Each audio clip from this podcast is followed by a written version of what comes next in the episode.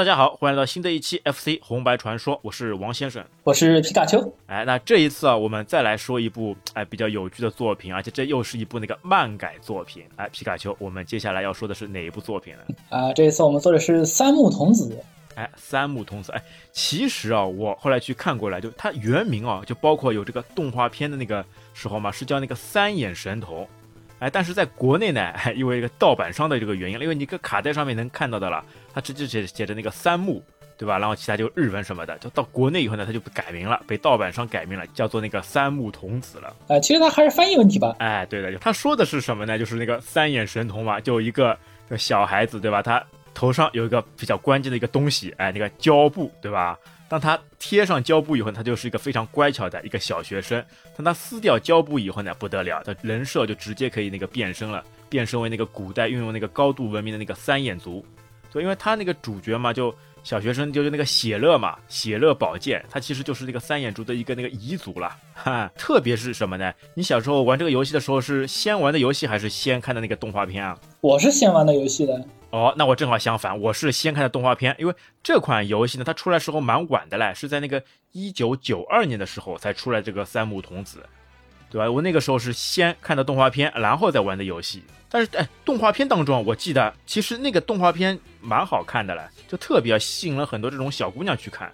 因为我我感觉可能是这个写乐吧，他作为那个小学生的时候，那个懵懂懵懂的那个可爱。而且呢，又会突然变身，对吧？在霸道总裁跟跟跟这个弱小无助的两个角色之间切换，奶狗小奶狗，哎，就俘获了很多这个少女的心啊！哎，你觉得吧？你觉得这种情况吧？很多女孩子都喜欢看。我那个时候好像又一看这个动画片的那个渠道是没有什么渠道放这个的，就是你只能从网上看了。我看的时候就是从网上看的了。啊，你不是从那个小神龙俱乐部里面看的？没，不是啊，我是直接从网上看的。哦。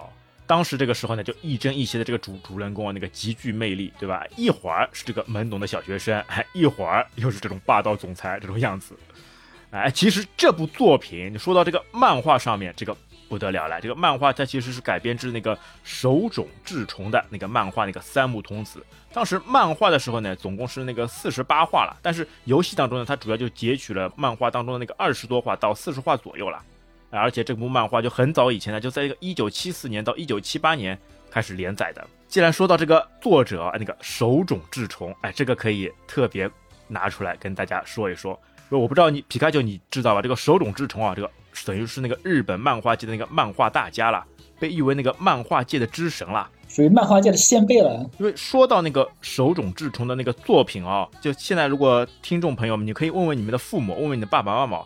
他们他他们虽然呢可能不知道这个手冢治虫是谁，但他们呢肯定会知道一部作品，哎，就是那个铁臂阿童木，就中国第一部引进的这个动画片了，就铁臂阿童木，这就是那个手冢治虫来那个制作的了。因为铁臂阿童木当时是在那个一九五二年的作品，当时就轰动了那个日本，那从而呢也是中国第一部所引进的。那像他其他的一些作品啊，就包括什么那个断代骑士，啊，也是那个就少女漫画的始祖了。哎，他还是那个少女漫画的那个开拓者，就包括就在日本漫画界啊的被誉为那个最高杰作的那个火之鸟，也都是手冢治虫的作品了。而且在那个 FC 上面，这几部作品也都有的，就铁臂阿童木、那个三木童子，包括火之鸟都是会有的了。之后我们看看有没有机会可以一步步来给给到大家分享了。FC 好像没有铁臂阿童木吧？有，玩的很少，但是有有这样一部作品。之后我们去找一下来看一看。呃，这不就这我就不知道了。但我在平他其他平台玩过，有那个铁臂阿童木。对啊，铁臂阿童木那个时候多厉害啊，都脍炙人口的一部作品啊，对吧？就老一辈的大家都知道，因为那个时候电视你没有什么动画片，其他东西看的呀，就那个时候就是那个铁臂阿童木第一部所引进的。啊，手冢治虫这个真的我觉得他不得了，因为他是一九二八年生人，然后到一九八九年享年六十一岁，但是他很多的这种作品哦，就非常的令人。印象深刻，特别是呢，他像这种三木童子啊，或者火之鸟这种啊，就有这种强烈的这种批判现实的这种意味。这个漫画家在这个上面啊，还是做的非常有一些这个水准的。哎，那么这个大家啊，这个手冢治虫啊，我们来稍微的聊一下这个日本漫画界神一样的人物。他其实手冢呢也比较有趣的，因为他原本四岁的时候嘛就开始作画，然后呢到十六岁的时候呢。因为那个时候呢，正好是赶上那个太平洋战争，那十六岁的他呢，就被迫呢参军去了了，就加入那个军工厂，啊，去造武器去了呢。哎，赶巧不巧，他正好碰到的那个手嘛，因为细菌感染差点坏死，等于是全部都烂掉了啦，做不了活了。哎，那军工厂的人看着没办法，哎，那就让他，哎，就帮他说，哎，你回去吧，回去好好养伤，你已经是个残疾人了，也做不了事了。但是奇迹般的是什么？他一离开这个军工厂，这个手就自己好了啦。你说这个事情奇怪吧？啊，然后一九四五年那个日本战败，战败以后呢，所有东西开始全部恢复。手冢治虫觉得呢，他要去学医。那医呢，学着学着呢，他又他又改变了，要立志去做一个漫画家。而且手冢治虫呢，开创了一个新的这种动画模式了，就是以一种非常廉价的制作模式来制作这个动画片。因为像原本的时候，这个电视台这个动画，他妈那个采购价格都比较低的啦。这电视广告赞助商呢，对这个电视动画呢，呃，兴趣不大。那他当时呢，制作这个铁臂阿童木的时候呢，成本呢非常有限。那为了降低成本呢，他想了一个办法，哼。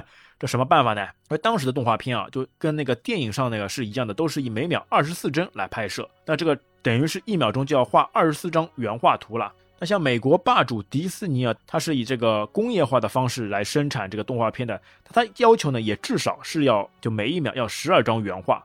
那如果你推算一下，一部长达九十分钟的这个动画片，差不多就需要六万四千八百张的原画了。这个工作量是非常大的。但是手冢治虫他用什么方式呢？他用一个偷懒的方式，哎，他直接每一帧啊，就每一秒啊出八张原画就可以搞定了。那所以大家有没有觉得这个看铁皮阿童木的时候啊，就像看那个定格动画，它这个幅度范围有的时候，哎，就非间隙会非常大。但是因为人眼有这个补全功能嘛，所以看起来呢，这个感觉啊还是可以进行下去的。而且呢，它特别是这个说话时候。他说话的时候呢，就等于是用两张原画，一张开口的，一张闭口的。然后说话的时候呢，就用这两张原画就反复来那个交叉播放，从而实现这样一种场景。哎，这样一个方式在当时还是非常省成本的了，就不断利用呃已有的这个原画，他硬是把这个原画数呢降低到了这个八张，从而呢大大那个降低了这个制作经费。但这样呢也引起另外一个事情，因为你但你画画了少了以后呢，很多这种精细度。就没有办法完全体现出来的。那所以呢，这之后就日本界的那个宫崎骏也一直批判这个手冢治虫的啦，哎，说他好像是毁了什么日本的这个动画产业。因为宫崎骏知道他是这个动画电影，他每一帧都是精雕细琢，要把这个整体的这种环境、这种场景全部都非常好的放到这个电影当中。但是在当时的那个场景下面啊，就手冢治虫他是每一周就要出一部这个动画。这个工作量呢，确实是非常大。那他通过这样一个方式呢，确实是可以很好的缓解这样一种压力的了。哎，就两种方式，一种是低价制作，一种是精细制作。那谁好谁坏？那谁对谁错？那我们在这边啊就不做过多的这个讨论了。我们只是把这个情况啊拿出来跟大家分享一下。哎，而且这个动画片《三眼神童》嘛，它那个时候是由东京电视台嘛，在一九九零年的时候制作那个 TV 动画版，哎，它那个时候播出率还是非常高的，有百分之十九。你知道那个时候一九九零年的时候有一那个在那个世界上面有一个什么事件吗？什么什么事件啊？一一场战争，那个海湾战争。你想想看，在一九九零年的时候，在海湾战争这么火热的事情况下面啊，它还能拿下那个百分之十九的高收视率。那就可以说明这部作品啊是多么的伟大，多么的厉害了。哎，其实这个游戏当中嘛，就。上手如果画面进去嘛，你首先能看到那他的那个发行商那个托米，哎，那个托米其实不是一个游戏公司，它是其实是一个玩具公司啦。在那个二零零六年还跟那个 Takila 一个两个公司合并了，就变成那个 Takila 托米。哎，它出了很多这种玩具，那比较著名的呢，像这个宝可梦系列，还有那个变形金刚系列。啊，一个出玩具的公司，结果非常诚心的出了这一款三木童子的漫画改编作品。我觉得他这个诚意还是非常大的了，因为从这个游戏当中这个画面什么的做的还是非常。不错的，哎，你正常进去以后，它开头动画要看吧？就你什么键都不按，它会出来一个开头动画，那个动画还是看起来蛮赏心悦目的，特别的炫酷。那个音，那个音乐也特别的炫酷的。他那个反派骑着那个超远古武器，那个像是海狗一样的东西吧？哦，你叫他海狗，我叫他那个大大青蛙，对吧？光光的脑袋，圆圆的头，像一个青蛙，然后嘴巴里面咬了一根炮。哦，我那边是有个海狗，然后嘴巴里面咬着一只炮筒嘛，发出一个巨大的激光，然后直接把那个城市打着火了。那个动画，对，它其实是一个那个三木族的他们的一个上古神器了，是一个机器兽了啊，但是它那个威力呢非常强，哎，而且你发现吗，就那个敌人，那长得主角那个血乐好像啊，我以我原本以为是哥哥了，而且我看到，哎，怎么哥哥好像抢了那个弟弟的媳妇？因为之前看过动画片都知道的呀，对吧？血乐跟那个河登千代子两个人是一对的了。哎，突然之间发现怎么有个哥哥出来把他那个弟媳妇给抢了，哎呀，就觉得哎好有趣啊！我就觉得那个他那个 boss 嘛，就跟写乐来比就多了一个辫子，两个人长得好像，一直称他为哥哥。身身高也不一样，他那个 boss 看起来感觉是要比那个主角要高一些啊。对的，哎，其实呢他是什么？跟他并没有什么兄弟上面的关系啊。他虽然也是说是那个三木族的，他是三木族的那个王子戈达尔，可能三木族的人长起来都比较像。最后呢，就是那个最大的那个 boss 了，就打的就是他了。哎，其实他们这个名字也蛮有趣的，因为。这漫画不是那个手冢治虫来写的嘛？他那个名字的来源啊，其实就是我们很熟悉的那个福尔摩斯啦。因为福尔摩斯他不是叫那个夏洛克福尔摩斯嘛？然后日文呢，他那个写乐的那个发音嘛，正好跟那个夏洛克非常类似的了，就那个夏洛克，哎，就把这个福尔摩斯这个名字啊给引用过来了。而且其实发现嘛，他那个女主，他女主不是叫那个河登千代子嘛？他那个河登，那个日文发音叫那个 Water。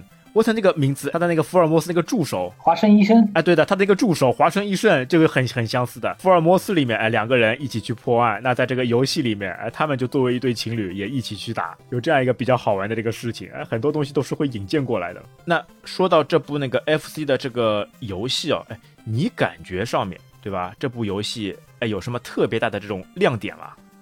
或者是特别跟其他作品它的最大的一个区别是什么吗？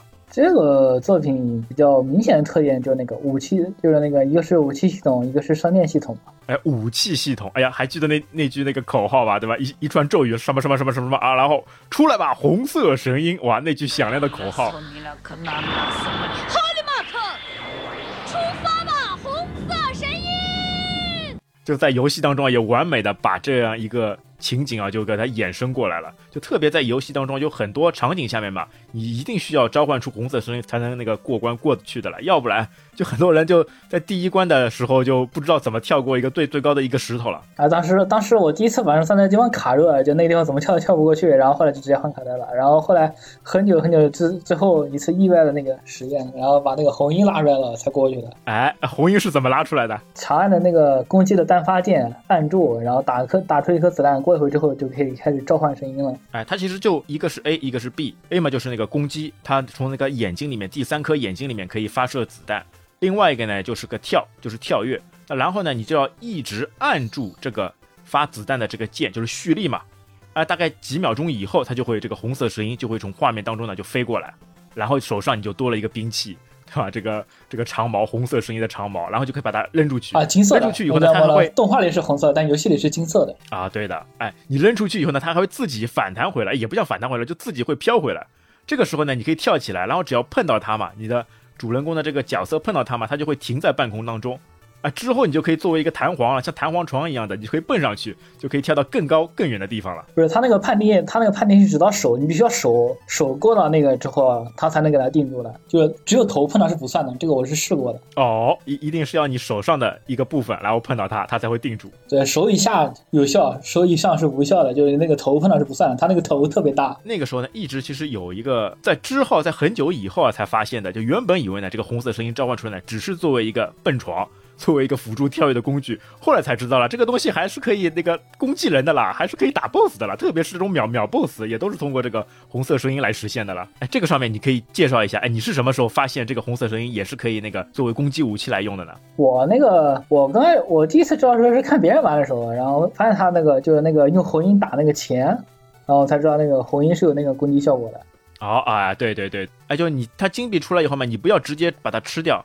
你对着它去那个开炮，哎，它可以一点一点把这个金币给打大的，哎，这个也是非常有趣的。就原本你吃到，比如说是二十块钱，你一直对着它打，哎，最后可以打到一百块钱，哎，很有趣的。哎，那你是什么时候发现这个金币也是可以把它逐渐把它打大的呢？你刚开始就知道了呀，他那个就是我打的时候，就是直接按的连发变成钱之后，然后打后面那个怪兽，然后前面那个前面那个金币，然后直接掉到那个子弹上面，然后它就弹上去了，然后发现那个钱就可以打了嘛。啊，就会越打越大哈。那它其实呢，就这个钱币嘛，你总共呢就可以打那个十一次。因为它每四次嘛，就可以把钱币的这个翻倍，对吧？然后呢，你等于是翻两次，就打到八次以后，那八次以后呢，就等于它翻到最高了。你后面再打是也是可以打的，但是呢，它这个钱币呢就不往上加了。但直到是十一次以后，它打到后面嘛，它这个金币嘛会出现那个闪烁。哎，如果这个时候呢，你再不去吃到它，那这个钱币就会消失了。那个时候往往就叫贪心啊，想越打越大，越打越大，打到的钱越来越多，对吧？从二十块钱可以最多可以打到一千块钱，因为它最大面值是一千嘛。就想打到一千块钱，然后全部吃掉，就往往啊打了几下，结果他闪光钱没了。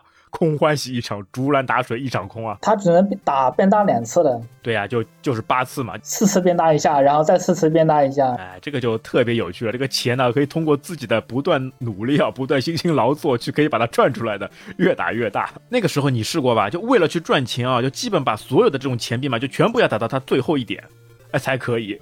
后来才发现了没有用的，你打到后面钱再多也没有什么太多的用处呀。就是你没有商店进去的，后面关卡那个基本上就没有商店了。对，而且你商店里面你买到的物品嘛，只有一次性的呀。就你如果买好以后，这个商店这个东西就已经显示那个售空了，就不给你再买了。对，有钱没地方花了，后面能能买的就这个命和那个一个那个加血治疗包。哎，治疗包，哎，治疗包那个还是比较有有用的，因为它也是有一个血量槽的嘛。呃，好像是多多少点，五点还是六点？六格，六格，哎，六格。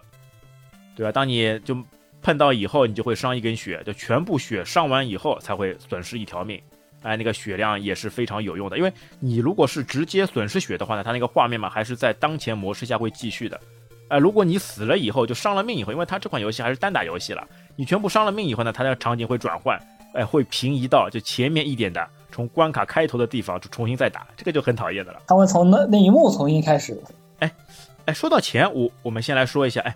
它里面那个面值最大的是一千，这一千的面值好像只有一个怪啊才可以打得出来吧？就其他怪都没有的吧？你说打到一千还是打出来就是一千？就打出来就直接是一千啊？那个那个是只有一个，打出来就一千的是只有一个的，就像一个什么面具一样的，像一个石头柱柱子一样的，只有在一个面相。这是第几关？第三关吧？嗯，对。第三关，它一个那个人面像，然后在那个地方直接打，然后打爆了后之后，他直接出一千块钱，你也不用加了，他这个东西也加不了了，就直接一千块钱。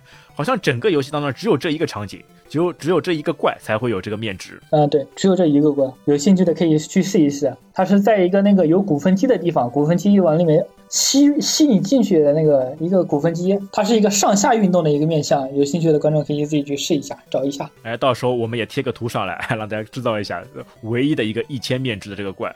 而且那个时候印象很深刻是什么呢？就是在第一关卡的时候，不是有一个蜘蛛嘛，对吧？你跳过那个小狗车以后，在那个蜘蛛地方，那个蜘蛛嘛也是可以打到最大面值的。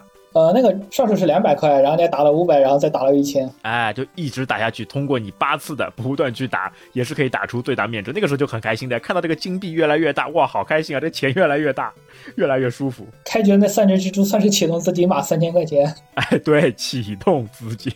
打完这三只蜘蛛之后，下一个版面就直接有商店了，呃，所以是启动资金吗？哎，就可以进商店去买东西的。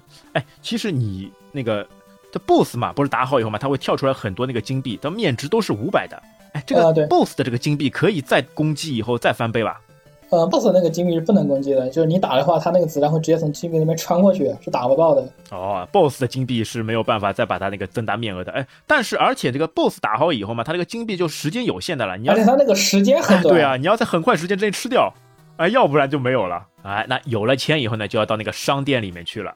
一个小人拿着一个旗子，小布旗。然后朝朝着你挥啊挥，然后你可以就你可以碰到它嘛，碰到它以后就会进入那个商店模式，就可以买很多的哎这样一些物品了。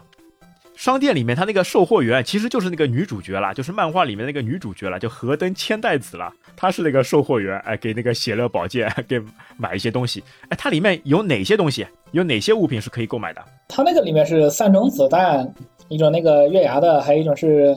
快速飞盘，还有一种是那个三条线的激光，还有一个就是那个加强版神医，还有就是那个治疗包，还有生命。如果打的是那个一般模式的话，就是它那个刚开始是分简单模式和一般模式，一般模式可以买那个那个那个急救鸟。它其实这个模式当中嘛，它上手画面进去呢有一个 easy 跟一个 normal，它其实这两个差别呢，那个 normal 那个版本嘛，它就是那个急救鸟，就是需要你自己去买的三种子弹，对吧？一个是那个。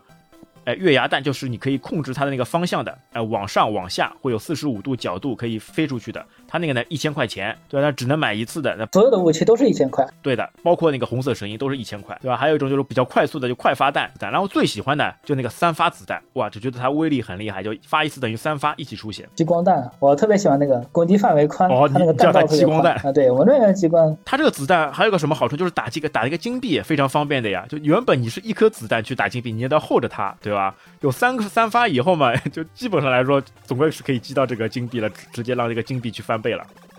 就在商店里面呢，还有这个这个医疗包，就一百块钱，然后急救鸟两百块钱，包括你的那个命，对吧？命比较贵一点，五千块钱。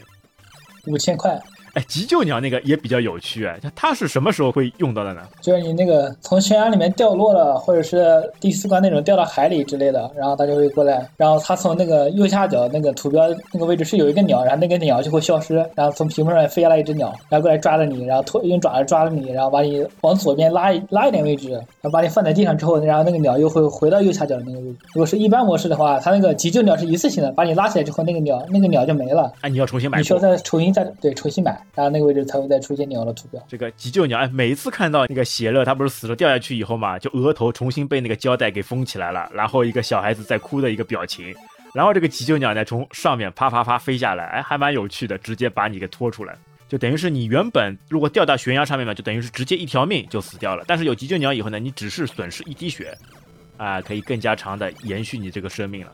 哎，急救鸟其实在那个漫画当中也是有原型的，它原本是个反派了。哎，但是在这个游戏当中变成为那个正义的化身，变成那个主角的那个朋友来来救他了。他这个游戏里面啊，这种隐藏元素啊还是非常多的。哎，可以升金币的那个小鸡，它这个在游戏里面还是很多。嗯，对。它其实，在很多关卡上面都有都会有出现。哎，你那个时候是怎么发现会有这个隐藏的元素的呢？会有这个这个升金币的这个鸡呢？那个就是当时是那个到处看嘛，就是那个有一个角落，它那边是没有敌人的，然后跳进去之后，他发现那个地方没有敌人嘛，然后发子弹打，然后发现子弹是打不过去的，就是被东西挡住了，然后就一直打，然后一直打那个就出来一只鸟，然后吐钱给你。哎，对，就就你朝着那个隐藏的地方，就朝着空气打了，打好以后一个鸡出来，然后吐吐下来好多这个金币啊！哎，但是这个时候有一些经验的，他会先把那个红色声音召唤出来，对吧？放到那个位置，然后把它暂停，然后让金币生出来以后呢，就直接弹在这个红色声音上面，然后去增加这个面值。哇，这也是非常厉害的，就直接这个钱币啊就直接爆棚了。嗯，卡因弹钱嘛，那个那个属于操作技巧了。他那个用红音打击是，你先过去，然后用那个用子弹打六下金鸡，然后把你的那个剑召唤出来，然后卡在金鸡的那个位置，大概是一个身位的位置，然后给它定住，然后再过去用一个连发三发弹直接给那个金鸡打出来，然后金鸡吐的钱就会全部在红缨上面弹，但你必须要先买到那个升级版的红缨才可以，就那个升级之后的红缨才可以弹钱，没有的话是不能弹的。哦，呃，到时候就让这个钱币越来越大。它整个游戏的话，一共是有六只金鸡的，就我找到的是六只金鸡。它第一关的话是在打完三只蜘蛛之后，然后进入第二个版面，然后在商店的右边有两个会那个放火的那个蜗牛，然后把那个蜗牛我我觉得像海螺呀，那那个怪不像海螺吗，它躲在那个螺壳里面。面。慢慢打完之后，然后它它那个左边一点嘛，哎，但是这个地方要跳上去，不是要召唤出红色声音跳上去的吗？正常啊，跳是跳不上去的。声音跳上去，有这个地方好像都要召唤声音跳上去的。哎，它这个隐藏的这个小鸡啊，就全部是会在一些不方便跳上去的，或者是在一些你正常关卡里面啊，就接触不到这个路。你不会留意的角落，一般都是在你不会留意的角落里面。哎，这就是隐藏的一些地方，就一些地形嘛，会很奇怪的地方，对吧？在角落里面啊，在一些箱子后面啊，就会有这种隐藏的这种元素存在的。啊，它第二关的鸡是在第一个版面走到头之后有一个那个柱子，它在柱子的右下角那个地方，那个版面快过关的时候，然后你再往左边打，然后那个鸡在那个躲在柱子旁边呢。哎，对的，你要回过头来，哎 杀个回马枪，回过头来再发现这个小鸡。然后它第三关的话是有一个往右边走是有一个塔，然后在那个塔跳上去之后，它左边有一个那个平台，然后往左边跳到那个平台上，那只鸡是在平台上面的。第四关那边好像就有有两个了吧？呃，对，第四关是两只鸡，一只鸡是在那个轮船的上面，另一只鸡是在船舱里面的，就是有一个是很多螃蟹印的地方，把螃蟹打完之后有一上面有一个平台，它在那个上面平台的地方。哎，都是隐藏的非常深的地方。最后一个鸡是第五关，然后它在那个门里面，就是你进门之后往左边打之后就可以给它打出来了。正常我打的时候就直接出了门了，就直接往前走了。哎，很少会有再回过头来对着门的那一边去开炮。但其实那只鸡就就是那个藏在那边的了。而且它那个鸟是有一个特性的，就是你把鸟打出来之后，版面所有的敌人都会直接被打死，然后爆成金币的。哎呦，像一个超爆了。啊、对，可以当超爆弹用的。哎，其实你知道吧，它这个鸡其实不是那个真的小鸡，哎，它其实是一只那个恐鸟。它在漫画当中嘛是恐鸟，从小被那个写乐养大的了，还有名字了，叫那个莫亚。那漫画当中呢，虽然它最后啊是被那个人类给射杀了啊，但是在这个游戏当中啊，他就变成一只会给你下金币的这个这个鸡了。发财全靠鸡。呃，我们刚刚还说了，它不是主要这个游戏嘛，就通过那个吃金币，哎，去到那个商店里面去嘛。它其实是有一个秘籍啦。当你出现那个关卡显示的时候嘛，你按住那个选择键，然后就把那个方向键左和右就来回按，呃，来回按以后呢，它就会增加那个钱的啦。哎，这个你有试过吧？我当时那个时候不知道的啦，后来发现了，哇，就直接上手的时候，就直接可以把钱给生出来。哎，就不用怎么再辛辛苦苦的去打钱了啦。这个我倒不知道，那个时候一般知道秘籍的都好少的。你包括红斗罗的那个经典秘籍，我还是都是后来才知道的。哎呦，啊，好像最多可以涨到那个五千块钱，就一下子你上手的时候就直接发大财了，直接五千块钱，那后面就是衣食无忧了啦。哎，随便怎么去玩都是可以的。也还好吧，幸运玩到后面习惯之后，他那个打钱还是挺快的，因为很多怪它都是很值钱的。你像那个海螺，它就是可以打到五百块钱的。哎，对呀。哎，钱越打越多，那个钱包越来越鼓而且像第二关那个人回旋镖那个，它也是都可以打了五百块钱的。就只要你想打钱的话，然后你挨个打的话，是很快就可以攒到钱的。但是有一个比较讨厌的地方，就是如果你全血全部伤完以后就死命了嘛，哎，那你之前买的这些武器就全部都没有了，就等于要重新再到商店里面去买过了。不是，他要是没有这个设定的话，那你打钱干什么呢？打钱不就是为了买武器吗？哎呦，但有的时候打的不好的时候，就不像你们这种高手，打起来非常游刃有余的。呃，那个时候就死掉了，哎呀，死掉了，我的钱又不够了，武器又买不到了，这后面的关卡就更加难冲了。而且它不是也有那个续关的嘛？它续关的话呢，就如果你续一次关嘛，你如果当中有钱的，它一半的钱就会帮你扣掉。那除非是你钱全部都没有了，到零的时候，那它就不扣了。要不然你只要有钱啊，你死一次续一次关的时候，就会帮你扣掉一半了。哎，高手，你来说说看，哎，你打这款游戏的时候有有没有这种技巧？哎，红色声音要怎么放，更加的可以那个实现这种。快速通关的这种方式呢？它一共是有两种，一个是就那个二次召唤神鹰嘛，它那个神鹰你召唤出来之后，你给它用用踩的方法给它定住之后，第二次召唤的神鹰的时候，它那个是从原先的那个位置直接飞到你的手里，它就没有从屏幕外然后飞进来的那个时间的话，哦，没有 CD 时间了 啊，对，没有 CD 时间，你用直接用那个高跳。跳起来的时候，把声音照在手里，直接丢出去，也可以把声音抬高发射出去，然后再重新给它定住，这样就可以把声音停在更高的位置。哎，这在有些关卡，特别是有有些 BOSS 的时候就非常实用的。啊，不是，这个不是打 BOSS 使用的，这个是赶路使用。就很多地方，就是你可以直接抬高声音跳上去，就不用等那些个阶梯啊之类的。比如说像那个第二关，第二关就是它那个有一个地方是跳台阶的嘛，你就可以直接用这个把声音抬高，然后直接跳上去就可以了。呃，抄近道走了。还有一个就是你声音召唤出来之后给它定住，然后你按那个单发的跳，可以在声音上面弹得更高的，然后你又听到它咚的一声，然后你可以跳得更高。第五关有个第五关有一个地方就是你必须要用这种高跳才能跳得上去的台阶，就如果你不这样跳的话，你就你就跳不上去，然后你就会死掉。然后它下面有那个刺，路会消失，然后你在那个红音消失之前没有跳进去的话，你就会死掉。哎，如果你在红鹰上面的时候你不按跳，它也是会被那个弹起来的，对吧？就弹得很低的。啊，对，弹很低的，它那个是回音自带的那个。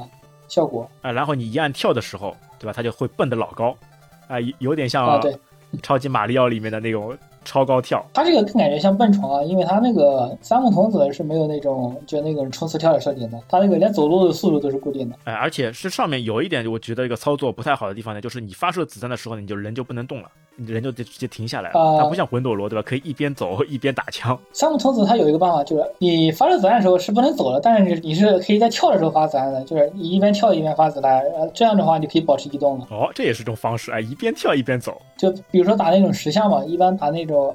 第一关的那种石像嘛，就是一个一个从天上掉下来，然后落在一起的那种。然后就是等他回头的时候，跳到已经跳到他的身后，然后过去一边跳一边子弹，然后一边按连跳和连发的子弹，然后根据他一边按左右，这可以调整位置的。这个还是挺好用的。呃，既然说到第一关的石像了，哎，我们一关一关，呃，来来看一看。那第一关你觉得，哎，最有趣的地方是在哪里呢？呃，第一关最有趣的就是那个小狗火车嘛。哎，小狗火车最有趣，为什么？这不是比较简单的一个啊，也不算简单吧？以前死的最多的了。哦，哎，这倒也是哦，就掌握它的规律，掌握它的落点，还是比较麻烦的。以前玩的时候最怕的就是这个地方，小狗火车。哎呀，正常来说，应该刚开始的时候，应该是让玩家那个上手去熟悉的嘛，应该不会很难呀。挺难的，我刚开始玩的时候，在这个地方都是掉好多血的。哎，对，几个小狗跳起来还比较。讨厌的，哎，它这个狗其实也有原型的，漫漫画里面就是那个写乐他自己那个改装的，也是一个三眼神狗，那个小狗也是三眼的。反正躲在那个时候，他那个好多狗从火车上面跳下来，那个地方。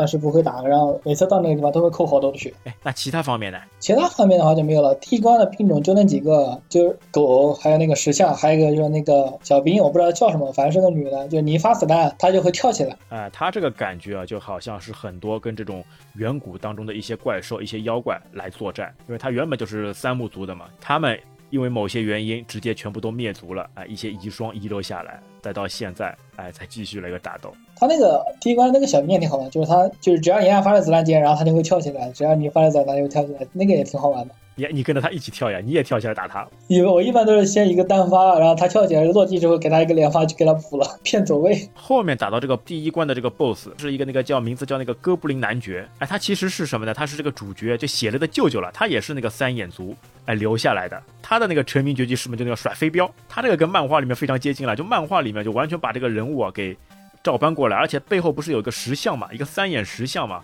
他他也是把这个三眼石像直接拿过来，而且哎，他舅舅打起来。我感觉上手的时候是无敌的，你没有办法攻击到他的。要怎么样才能攻击到他呢？你必须要先走位，然后引那个石像，等他那个石像发射的那个胶布打到那个打那个 boss 之后才可以打。啊，打到胶布以后他就那个冻结了啊，然后再攻击。他那个舅舅就会陷入那种受伤状态了，然后那个时候就可以而且他这里里面。很多这种敌兵嘛，他们发射的子弹也比较有趣，大多数都是这个胶布，我感觉就是跟这个风珠那个喜乐头上那个胶带啊是有这个异曲同工之妙的，对吧？他他那个子弹也是个胶布，因为喜乐一旦第三只眼睛被封起来，他就是回归这个小学生了，就没有什么能力了啊，所以敌方发出来的这种武器也都是胶布，还特别好玩。哎，我看人家第一关是有一个可以直接。把 BOSS 秒的方式，这个你有试过吧？有啊，而且他那个好多地方都可以的。他有那种就，哎，他基本每一个 BOSS 都是可以通过那个红色声音，就升级以后的红色声音来秒的。嗯，对，他他那个第一关，你可以在先在台阶上面，然后先召唤出来一个神音，然后走位控制那个神像发射子弹的位置，然后你等那个 BOSS 跳过来之后，然后刚好那个胶布，然后把那个 BOSS 打到你的红心上面，就可以给他秒了。哎，而且我发现一个情况，我专门有试过的。如果你把这个红色石英嘛，如果把它停止以后，对吧？你一定要是把这个箭头对着这个 BOSS 才可以。如果你是那个剑柄，那是没有用的，它没有攻击手段的，只有箭头才有攻击手段的。啊，不是不是，它那个是整个那个前面的剑身有伤害，只是它后面后面一部分没有伤害而已。哎，我就有试过的，我把它扔出去以后，对吧？踩停，发现怎么 BOSS 没有损伤？哎，好奇怪。后来换了个方向，把箭头。对着 BOSS 以后，哎，开始损伤了。不是，他那个是红衣，只是一部分有伤害，你可能是把每一每一个没伤害的部分卡住了，就是你没卡准。它后端是也是有伤害的。哎呀，卡不准，就很难卡准。就你用红衣打钱的时候是很明显的，红衣打钱的时候，它那个剑柄剑柄也是可以颠钱的。哎，对啊，因为它等于是弹簧嘛，那个是可以的，但是攻击手段攻击好像只在前半部分。它那个第二关有那个蝙蝠，它蝙蝠是上下飞的嘛，它从从下面飞上来的时候撞那个剑柄也一样会变，也也一样会炸成钱的，是有伤害。这里没卡准哦，那就是哎手势问题、技巧问题没有卡准，对吧？其实你如果通过秒的方式嘛，就很快可以把 BOSS 干掉。而且它这个这款游戏它还有那个过场动画来，就每一次打好 BOSS 以后都会有这个过过场动画，都比较有趣的。就是那个他告诉你，喜乐打败了他的舅舅，继续到下一关，第一关结束。有一个那个拿着那个拿着红衣动画呀，哎，把他舅舅干趴下，直接趴在地上。他第一关 BOSS 其实有一个那个比较简单的秒的方法，你可以去试一下。他那个刚开始出来不是中间一个凸起的台阶嘛，然后两边是两个凹下去的那个。位置，哎，就是你一开局进去之后，然后先从那个台阶，然后到右边那个凹陷的台阶，然后一直往左边走，然后刚好会被那个凸起的台阶卡住的那个位置，你先在那个位置停住，然后等待那个上面神像发射子弹，就等 boss 起跳之后，然后你马上往右边走，他那个子弹会朝你的方向打，正好会把那个 boss 打回你的位置，然后你就直接回头打那个 boss，如果你卡的位置准的话，他会连吃两个胶带，你可以直接用连发给他秒了的。哎呦，这是个技巧啊，对，还是比较有趣的。啊，不要回身太多，就是如果你回身回太多的话，他那个 boss 就是 boss 受伤状态也是可以有触碰伤害的，会把你触碰伤害，这样的话就那个子弹冲断就秒不掉了。好，那到了第二关，哎，第二关你有什么印象比较深刻的场景吗？第二关印象比较深刻的就是那个，它会有一个那个在打 boss 之前会有一个石头，然后会从上面掉下来石头，然后在后面滚，啊，你要在那个两个石头中间过去，我。比较喜欢那个位置。哎，我打的时候每一次都是会要伤血的，不伤血好像过不去啊。啊，那个不是的，最起码要伤一血。你要跟石头走一样快的话，是不会伤血的。哎，那个滚石头，对吧？像一个机关滚石头。哎，其实我觉得还有一个场景，就是那个隐藏商店，对吧？第二关的时候还有个隐藏商店，呃，跑到看似没有路的地方，其实你一跳，它是会有一个隐藏的一个道路，你可以跑进去，然后在里面加血买购买那个装备了。在版面最右边踢一个台阶，然后往右边跳。哎，以前不知道的，就原本以后就。往另外一边跳了。哎，没想到这边其实是有一个隐藏的台阶，进去以后还是可以去购买东西的。而且它那个位置就是我之前说的，可以用那个抬高声音的方法，然后抄近路的那种。啊，对的，就是在这个位置。啊，哎，那第二关的 BOSS，哎，这个 BOSS 可以主要来说说。这个 BOSS 啊，它其实名字叫什么？叫那个团球根。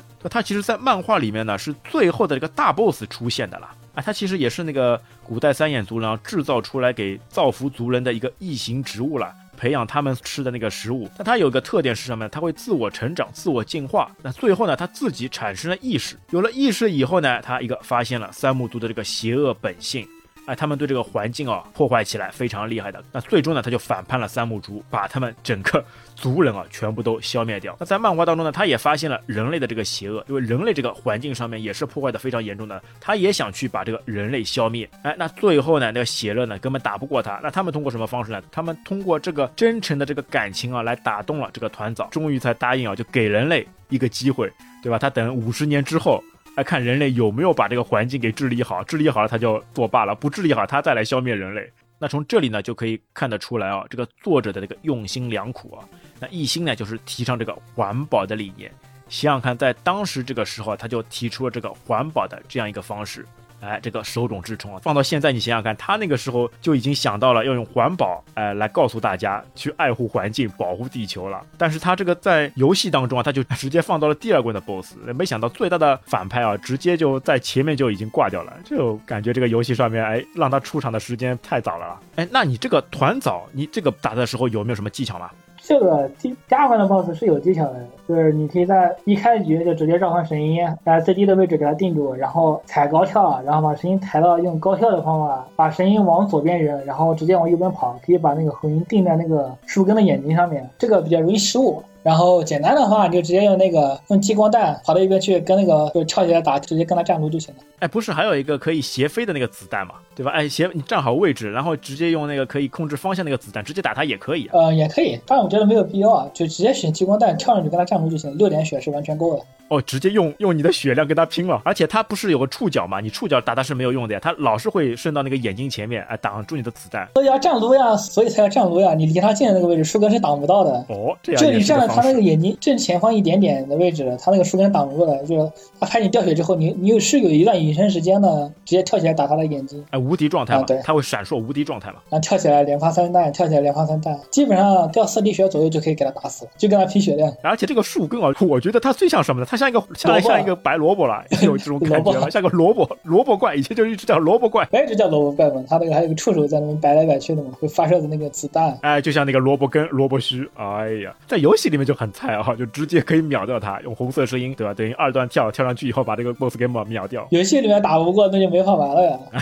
对，这个 boss 还是很有趣的，特别是他结束以后那个过场动画嘛，写了拿着一个红色声音，直接拍到那个萝卜的头上，还是非常搞笑。萝卜还哭了呢。哎，对，萝卜还会哭，流着眼泪。哎，特别有趣。那第三关有什么特别好玩的这个场景啊？第三关有一个跟第二关类似的，有一个那个机关场景。不过它那个第三关那个机关比第二关那个难好多。第三关那个是一个刺机关，就那个碰到刺就是秒杀了。对，那个号称新手噩梦，好吧？哎，有点像魂斗罗那个第八关那个上面那个天花板会压下来的感觉啊，然后还会有那个尖刺会放出来。而且它那个关卡呢，就有最后一段路嘛，一定要召唤出红色声音才能过去的，要不然距离不够，你根本跳不过去的了。啊，对，后面后面两个部分需要召唤神音，然后把声音踩住之后弹过去的。新手噩梦，我当时在这个地方死了好多次。新手噩梦，就原本不知道的，哦呦，根本就跳也跳不过去啊！怎怎么才能把这个游戏继续呢？而且你还要踩神音，就你踩神音之后会有，它会弹起来一下的，就是你没控制好就直接弹到顶上那个刺，当场去世了。这还是比较考验技巧，对吧？它一个嘛压下来又快，哎，一个嘛它那个尖刺又不能碰，一碰就死，就等于是一条命。它不是伤血，你伤血嘛还能用血去冲过它。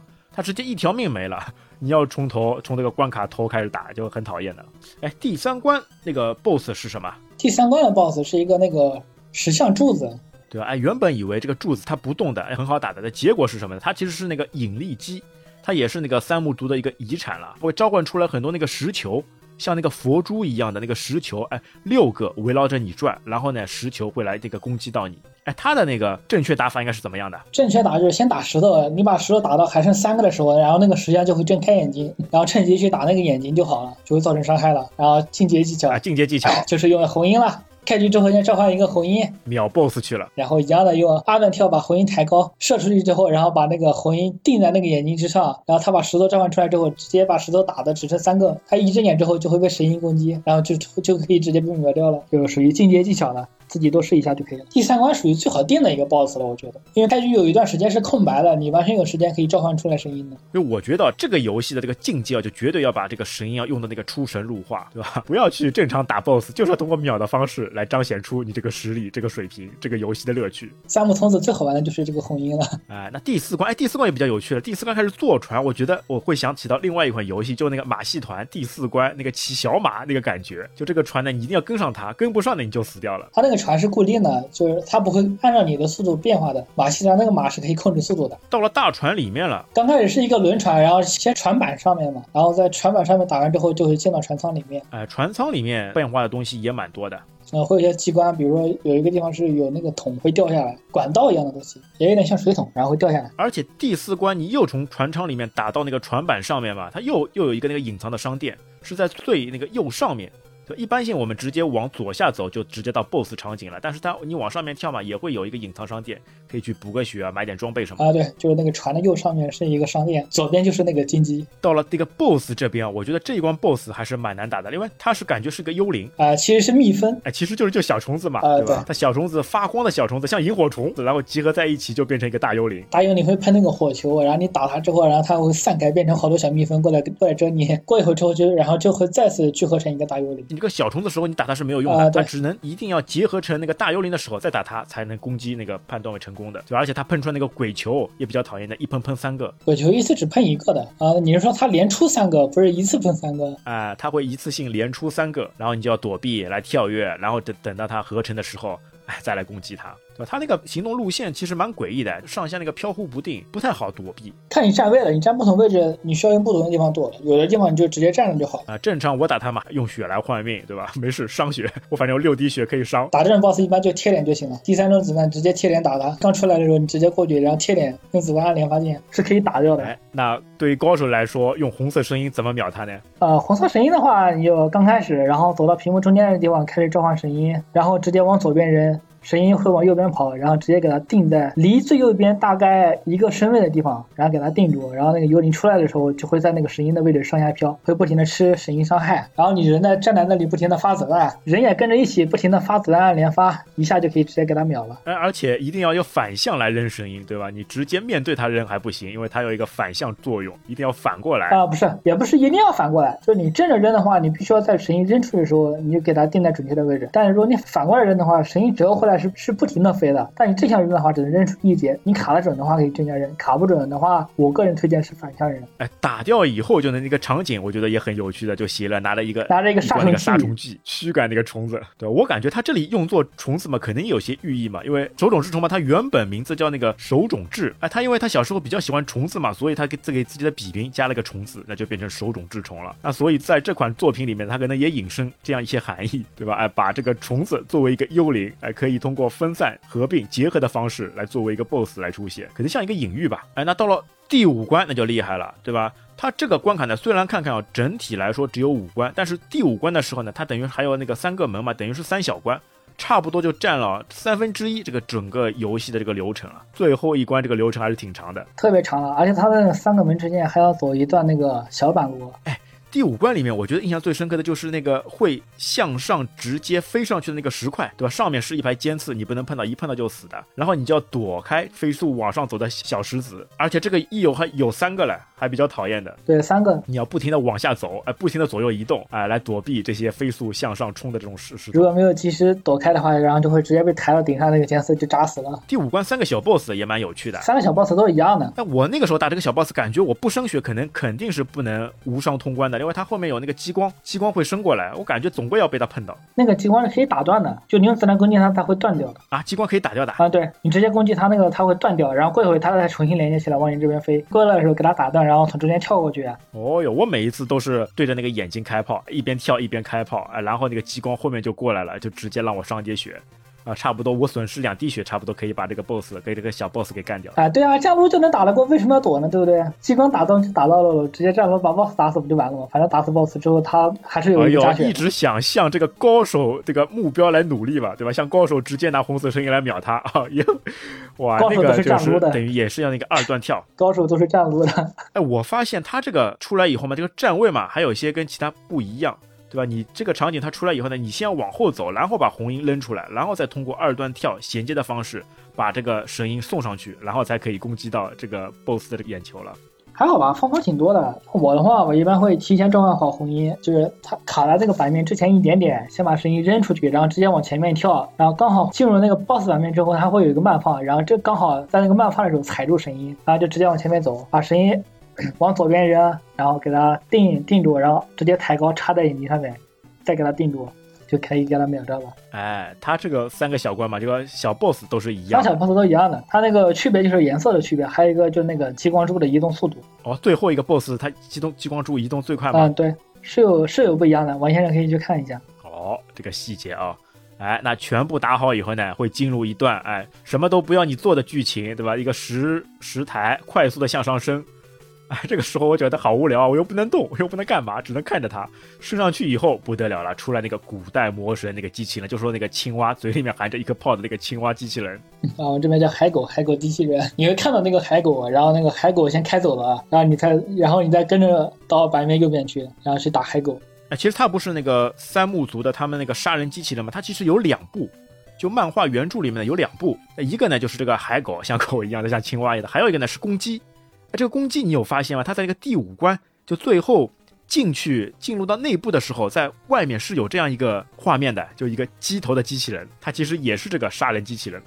这个我就不清楚了，它那个不在游戏内容里面的话，我倒是没有太在意了。在游戏画面里面它有露脸的，但是没有成为 BOSS，这个很奇怪的。明明是两个，它就只出来一个。哎，那海狗这个海狗机器人你怎么打它的？它这个 BOSS 攻击方式很多样的，而且威力很强大的，打起来并不太容易啊。还好啊，它这个海狗还是很容易打的，海狗的攻击方式比较特别因为它不是只能打它的嘴上那个一门炮嘛，其他地方打它都是无效的。啊，对，就直接跳起来打那个炮就可以了。它那个有一个设定呢，就是它那个会有一个喷雾啊，你在屏幕左边的时候，那个喷雾其实是喷不到你的，它有一个走位你是可以躲开的，就是它那个喷雾喷不到你。它另一个攻击方式就是那个丢跟那个海螺一样的柱子嘛，就那个燃烧柱啊。丢下去之后，然后那个柱子会升起，然后再降下去。但它那个柱子是有规律的，就是就是在你打了炮口，就是你在那个海狗到最右边的时候，然后你一起跟过去，然后打那个柱子，一边打一边往回走，它那个燃烧柱是烧不到你的，就直接打的话也是可以直接打过去的。那个还是挺简单的。来进阶技巧，进阶技巧是开局先召唤一个红鹰，然后定在原地，然后手快点是可以直接，然后用二段跳直接把它那个红鹰插在那个柱子上，然后给它踩住。如果你手慢的话，就你可以先定住，然后等它喷水退回去的时候，然后然后你再召唤神鹰给它往右边射，两段射就是先第一段射，然后卡在屏幕中间，第二段射抬高，然后这样卡在炮筒上面，就一样是可以秒掉的。哎，而且当你秒掉这个机器人以后嘛，你还可以继续把红鹰放到它那个后面，它最大 BOSS 就三木族王子戈达尔出现那个位置，直接把神鹰放在那边。呃，大 BOSS 出来以后，好像就很快啊就很快又被干掉了。就只是你看了一个出场。哎，但如果你正常打的话，这个王子他那个绝招也蛮多的，放一个那个刀锋，剑气对吧？然后还会那个对着你跳过来，他那个还会滑铲，攻击方式还是很多的对，而且他还会那个召唤闪电，哦，这个特效很炫酷的召唤闪电出来，虽然攻击那个威力还是一样的，但是这个画面还是很绚丽的。但是你全部把它打掉以后呢，哎，又出来一个，像这边就是致敬那个漫画的，因为在漫画当中嘛，他这个戈达尔嘛，他其实是以那个灵魂出场，他没有实体的啦，啊、他最多就是浮在那个女主那个河灯那个身上了。但是哎，在这个游戏当中啊，他不是被最后被打掉的时候嘛，他就很多这种灵魂，就像散发像，哎，直接发出去了，魂飞魄散哎比较致敬这个漫画里面本来就没有实体，只有魂魄。那最后他也来这一出，那最后就看到女主啊从上面慢慢的就飘落，哎呀，这个有情人终成眷属，这个英雄救美的故事哎就这样完结了。但它其实完结以后还会出来一一段动画，一段结那个也很有趣的。，就是正常打完之后，邪乐嘛，邪乐是直接走，然后往前跑，会撞到一个木牌，然后撞到木牌之后，然后会有一个眩晕的动画，然后被女主拿胶带贴住了第三只眼睛，然后就变得乖巧了，然后两个人，哎，又把它又把它封印起 来然后。两个人手牵手，然后就走了嘛。对，因为他其实是一个亦正亦邪的人物嘛。当当你不贴的时候呢，他其实很邪恶的。他的目的呢是把所有的人类啊全部都消灭掉。哎，所以这个女主啊就起到这个个像保姆或者是像这个管家的这个作用。当他任务完成了以后，就直接把他的眼睛给封印起来，让他的魔力不能得到释放。哎，让他继续回归到那个非常萌呆的这个小学生的状态，要不然这个就是人类的末日啊，世界的末日啊。他好像是会有另外一个结局，哎，但这个结局你有打出来过吧？我没有打出来过。哎，他其实那个另外一个结局嘛，因为好像是人家说通过你把所有的这种 BOSS 嘛。全部无伤通过了，然后把所有的这种隐藏的这种金鸡嘛，全部吃到以后呢，就会有另外一个隐藏的局结局。就他们最后手牵着手走的时候嘛，会走到一个酒店，因为他们等于是这个男女朋友了。这个小学生也有这个女朋友，这个尺度在当时这个漫画界的尺度还是非常大的了。哎，他们两个对吧？哎，男女朋友直接走向酒店，有这样一个隐藏结局了。但真的假的，我就没有办法验证啊。就有人说好像是人家魔改的，也不知道是不是。哎，这这个漫画在当时那个时代啊，哎还好啊，它是早啊。要现在引进的话，绝对我觉得是被。封杀掉的了，这些画面对吧，也还是比较多的了。哎呀，这个三木童子这整个游戏啊，在那个 FC 后期出现的嘛，整个游戏的画面、游戏的质感，包括这种比较新颖的召唤神鹰的这种方式嘛。都是非常哎有。他那个游戏性、流畅度、音乐，它因为比较后面了，所以它做的都特别好。在当时的那个画面啊，做的是真的好。它是一个双向卷轴，就是你可以往右边走，又可以往左边退回来的。因为很多游戏啊，它只能往一个方向走，走好以后呢，它那边就被固定死了，你不能再退回来的。但是这款游戏呢，确实可以一个双向卷轴。而且呢，它等于是一个伪多层了。那什么是伪多层呢？正常来说，你 FC 这机型上面呢，它只会有一个背景层。哎，但是在这个游戏上面呢，你能发现，特别是在那个那个山洞里面，在第一关的那个山洞里面，你会发现这个背后的这个墙和石头是两个背景。就你走动的时候嘛，它的那个石头跟这个背景嘛，它会用不同的速度来前行，看上去呢，就像什么呢？就像有有两层画面一样的。但其实呢，在 FC 这个机型上面呢，它只会有一层这个背景层了。哎，那它是通过什么方式来做到这样一个两个层一起共同运动的这样一个场景呢？那这个工程师呢就非常取巧、非常聪明的，他通过了两个贴图，那一个贴图隔着另外一个贴图，那两个贴图呢稍微有些变化，运行起来通过软件的算法，就感觉是近景和远景的双图层视觉效果。哎呦，这个就非常不容易，因为这个画面啊，在当时的时候啊，哎，非常不容易。那大家可以知道，像原本超级玛丽的时候，它等于是这个单背景层，哎，当你走动的时候呢，就背后的一个天空云朵也是会同时进行。但是在这个三木童子这个画面当中呢，它等于是近景跟远景啊相互不同的这个运行速度。那像之后的一些游戏啊，那个战蛙剑王。也都是用了类似的手段。那为什么能实现呢？那主要呢还是因为这个 FC 到后期了以后啊，那个卡带上面多了这个扩展芯片，可以把卡带的容量呢搞上去。它要不然这个贴图啊就放不下了。它因为容量上去了以后呢，可以放两套那个贴图库，从而可以把更多的元素啊加在里面，嗨，那成本也随之就上去了。托米公司啊，做起来这个还是比较良心的。而且这款游戏呢，其实呢，我觉得并不是给一般的小白那个玩家来玩的，因为它里面的一些操作技巧、一些操作方式还是有一些难度的。但是它就通过这样一些方式呢，让这个玩家可以不断的去探索三木族的这个远古世界的文文化文明啊，还是很有这种味道的。对，而且特别像这一款的话，因为是。漫画界之神手冢治虫来那个呃来画的那个漫画嘛，所以在玩家眼中啊也是非常一个神作的存在了。但但是他这款游戏其实在日本卖的并不是太好了，哎，感觉啊可能是因为这个女性观众对吧比较多，但是有打游戏的嘛大多数都是小男孩呀，哎，所以他这款卡带卖的不好，而且他没有出口过到国外到美国什么地方，只是在本土的了，这就比较可惜的了。但是在在中国这边，哎，这款游戏还是非常炙手可热的。特别我觉得是他的那个形象，对吧？两头身，哎，大脑袋，萌身体，跑跑起路来还是很很有趣的啊。那今天我们就聊了一聊这部作品啊，同时也致敬一下我们的手冢治虫啊，同时也怀念一下儿时打这款游戏，想方设法找到各种隐藏元素，来锻炼自己技巧的这样一种方式。好，那我们这期就到这边，感谢你的收听，我们下期再会，拜拜。下期再会，拜拜。